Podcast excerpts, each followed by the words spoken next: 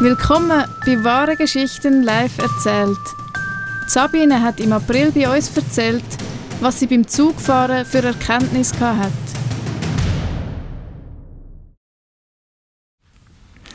Puh, große Aufregung. Ich muss natürlich etwas ausholen. Ähm, ich kann nicht gleich mit dem Ende anfangen. Wäre ja ein bisschen blöd, oder? Okay. Es geht ums Erwachen. Und manchmal ist das so eine Sache, die geht so ähm, in, in einem Prozess über. Dass dieses Erwachen einmal ist und man eine Kleinigkeit verändert und irgendwie kommt da wie so bei diesen Dominos, die so, die so dann allmählich so umkippen. So war das auch bei mir. Also an diesem einen Morgen wachte ich auf und dachte, nein, diesmal nicht. Diesmal nicht. Und zwar ähm, hatten wir eine Einladung bekommen zu einer Hochzeit, mein Sohn genauso wie mein Mann und ich. Und die beiden hatten natürlich keine Lust.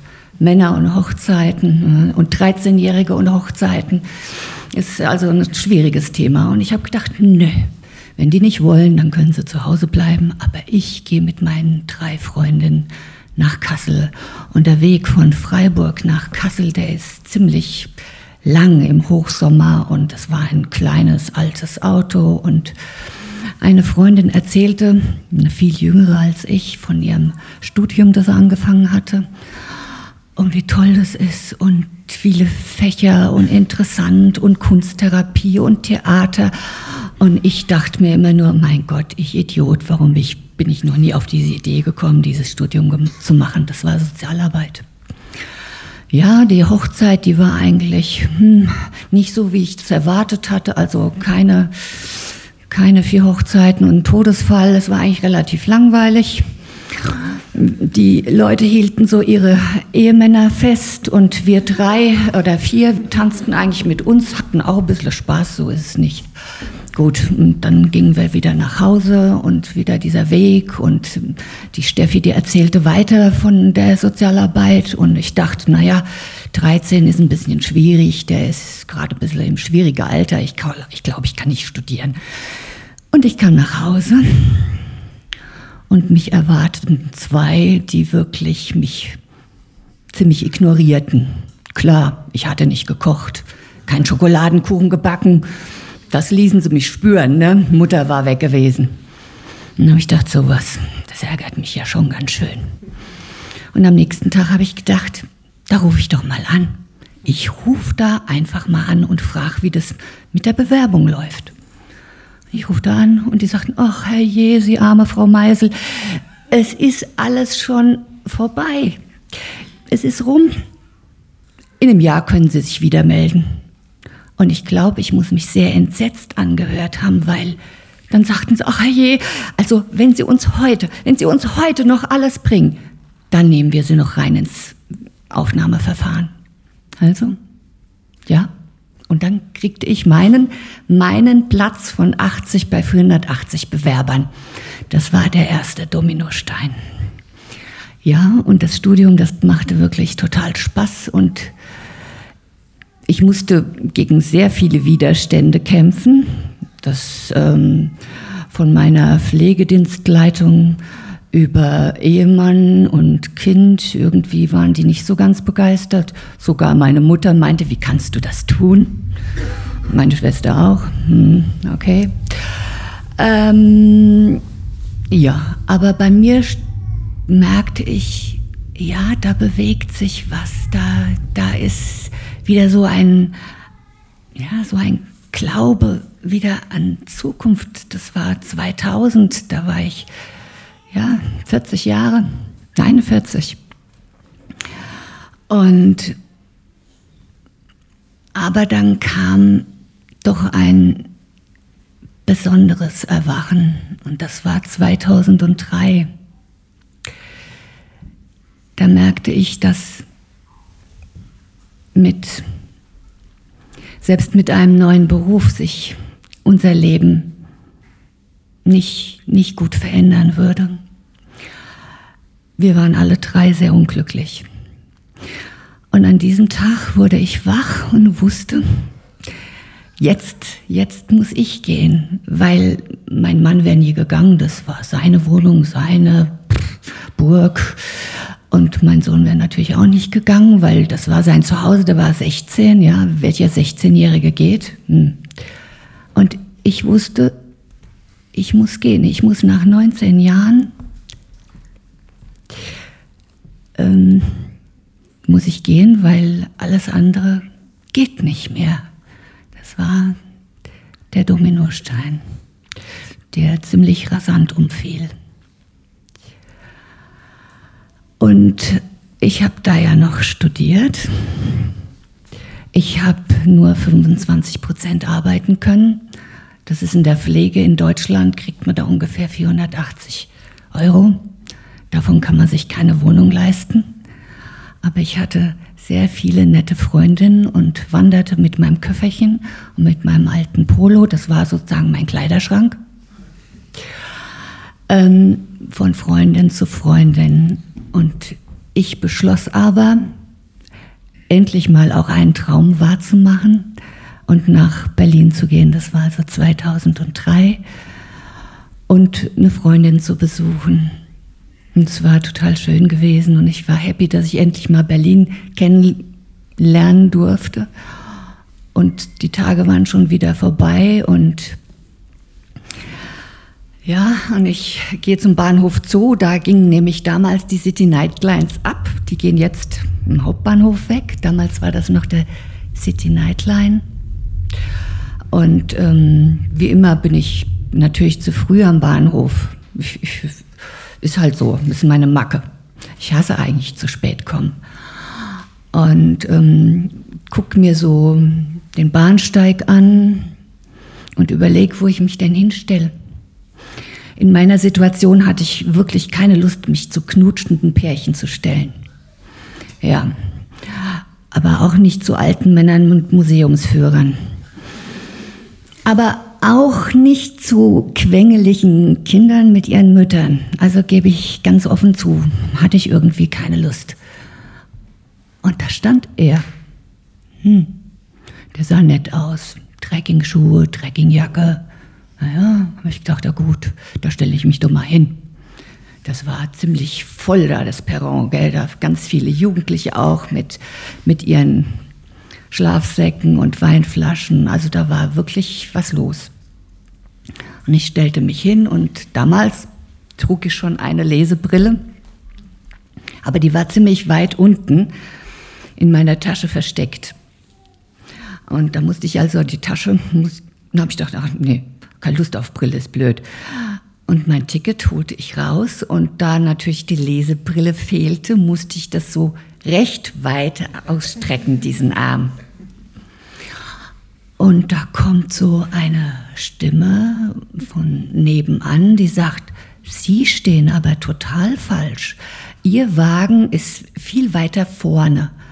Und ich denke nur, ach, irgendwie stehe ich, glaube ich, genau richtig. Mhm. Ja, und so kamen wir ins Gespräch und wir unterhielten uns über Berlin, über die politische Architektur, über die Architektur allgemein, über mein Studium, über das Leben in der Schweiz. Von ihm, er war nämlich Schweizer. Ja, und ähm, immer noch hatte dieser Zug Verspätung, klar, Deutsche Bundesbahn.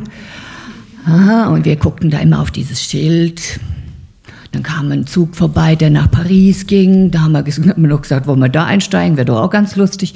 Naja, jedenfalls unterhielten wir uns sehr angeregt. Äh, und auf einmal sagt er, wo sind denn eigentlich die ganzen Leute hin? Tja, der Bahnsteig war leer. An der einen Seite, da, da waren noch so zwei Mütter mit zwei Kindern, die waren auch etwas hysterisch. Also wir rannten also alle zum, zum Bahnschaffner. Und der sagte, sagen Sie mal, sind Sie taub? Berliner Schnauze, die sind nicht unbedingt immer so freundlich. Äh, da, da, auf dem Schild, da stand doch nie was, da stand immer nur Verspätung. Ja, ja, sagt er, aber die Durchsage, die Durchsage lautete, Gleisänderung und sie hätten sich nur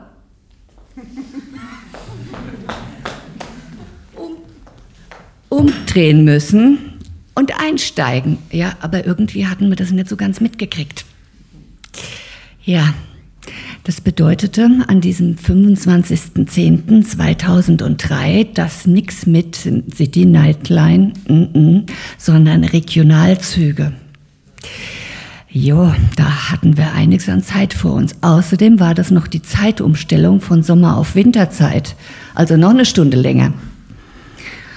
Äh, es waren, glaube ich, so um die 15 Stunden, die ich nach Freiburg brauchte und er danach noch weiter in die Schweiz. Aber ja, erstmal mussten wir in diesen Zug einsteigen, in diesen Regionalzug und ähm, setzten uns in so ein Abteil. Der Mann, der da drin saß, hat bei unserem Anblick gleich seinen Schal mal über seinen Kopf gehängt. Weiß auch nicht warum. Jedenfalls setzten wir uns sehr dicht nebeneinander, weil wir nämlich seine 356 Fotos von Berlin angeguckt haben. Und ich glaube, also ich hoffe es eigentlich, dass ich zu jedem Foto einen einigermaßen intelligenten Satz gesagt habe. Also ich hoffe es. Hm.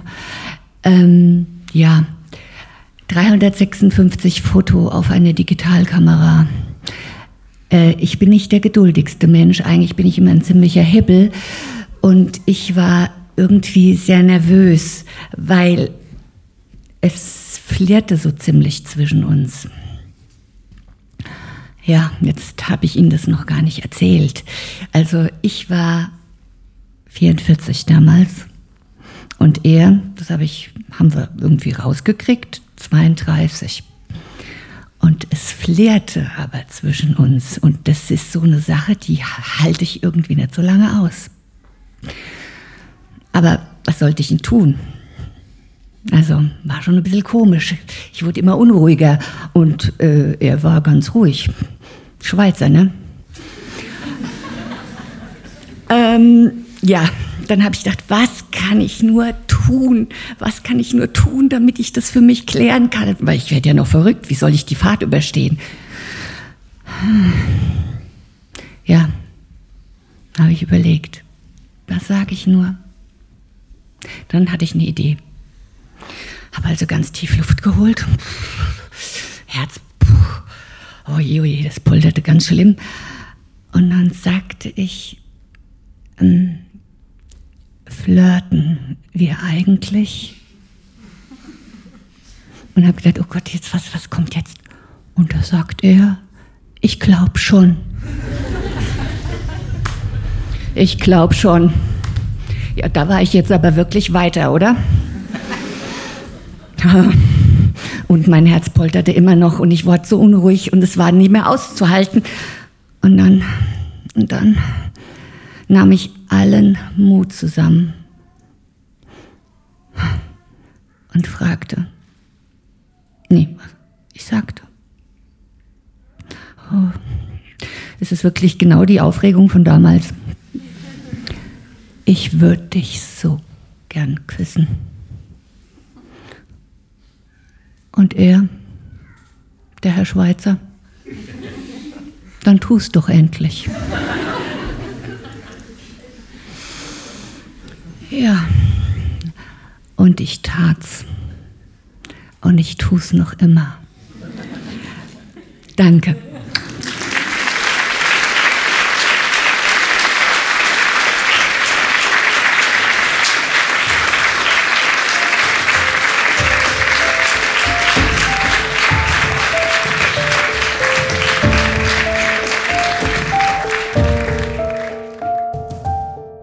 Sabine Meisel bei Wahre Geschichten Zürich.